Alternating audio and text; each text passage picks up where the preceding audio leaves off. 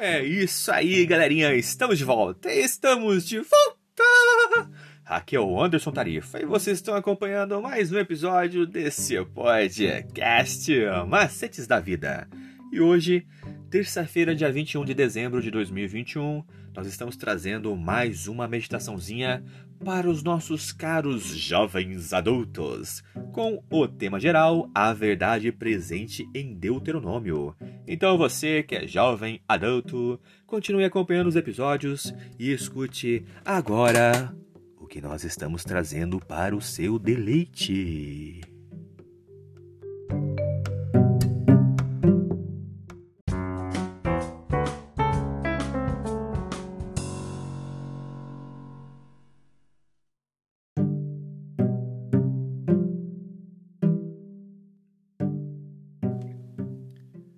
O título de hoje é A Morte de Moisés.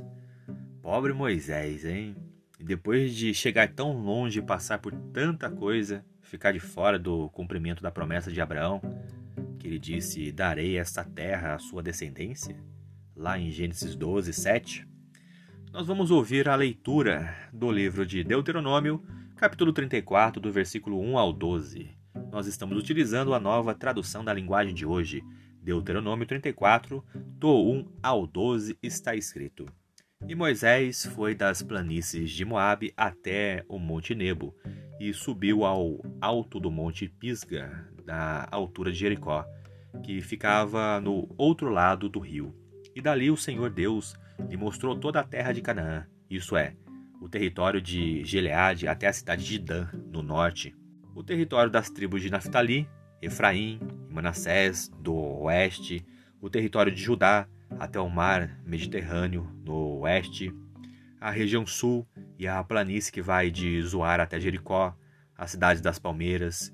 E Deus disse a Moisés: Eu jurei a Abraão, a Isaque e a Jacó que daria esta terra aos descendentes deles. Eu estou deixando que você a veja com seus próprios olhos, mas você não vai entrar nela. E assim Moisés, servo do Senhor Deus, morreu na terra de Moabe, conforme o Senhor tinha dito. E Deus o sepultou ali, num vale que fica em frente da cidade de Bet-peor. E até hoje ninguém sabe onde ele foi sepultado. E Moisés tinha 120 anos quando morreu, mas ainda enxergava bem e tinha boa saúde. Ali, nas planícies de Moabe, os israelitas choraram a morte de Moisés 30 dias, até terminar o tempo de luto. E Moisés havia escolhido Josué, filho de Num, para ficar no seu lugar. Ele pôs as mãos sobre a cabeça de Josué, e assim ficou cheio de sabedoria. Os israelitas obedeceram a Josué e cumpriram todas as leis que o Senhor Deus lhes tinha dado por meio de Moisés. E nunca mais apareceu em Israel um profeta como Moisés, com quem o Senhor falava face a face. E nunca ninguém, nunca houve ninguém que fizesse maravilhas e milagres como aquele que Moisés, obedecendo à ordem do Senhor, fez no Egito contra o seu rei, os seus oficiais e todo o seu povo. E nunca houve outro profeta que fizesse os milagres e as coisas espantosas que Moisés fez com grande poder na presença do povo de Israel. O que aconteceu com Moisés e o que o Senhor disse sobre ele que mostrou como era um homem especial. E na solidão, Moisés reviu a sua vida de lutas e dificuldades, e desde que havia deixado as honras da corte e de que um, um reino que poderia ter sido seu lá no Egito, para arriscar o futuro com o povo escolhido de Deus. E lembrou-se dos longos anos no deserto com os rebanhos de Jetro, do aparecimento do anjo na sarça ardente e do chamado para libertar Israel, e viu de novo os milagres do poder de Deus, realizados em favor do povo escolhido, e sua paciente misericórdia durante os anos de peregrinação e rebelião. E apesar de tudo o que Deus tinha feito pelo povo, apesar das próprias orações e dos esforços de Moisés, apenas dois de todos os adultos do vasto exército que deixou o Egito foram considerados dignos de entrar na Terra Prometida. Revendo os resultados de seus trabalhos, sua vida, de provações e sacrifícios, Moisés tinha a impressão de que quase tudo havia sido em vão. E em Deuteronômio 34:4 diz algo interessante. Esta é a terra que, sob juramento, prometi a Abraão, a Isaque e a Jacó, dizendo que a daria à descendência deles. E o Senhor usou quase as mesmas palavras que havia dito repetidamente aos patriarcas e aos seus filhos sobre dar-lhes a terra. E naquele momento ele as repetiu a Moisés. O Senhor também disse: Estou permitindo que você a veja com os seus olhos, parado onde estava, ter visto tudo o que o Senhor lhe prometeu, lhe apontou, de Moabe a Adã, a Naftali e assim por diante.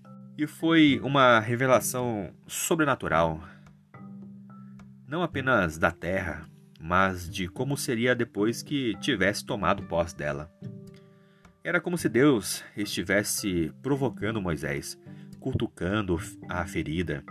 E você poderia ter estado aqui se tivesse me obedecido, mas o Senhor mostrou a ele que, apesar do erro do seu servo, Deus seria fiel às promessas da aliança feita com os patriarcas e com Israel.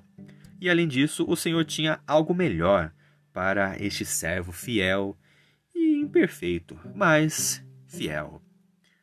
É isso aí, galerinha. Mais uma vez, obrigado pela atenção que vocês estão disponibilizando para este canal.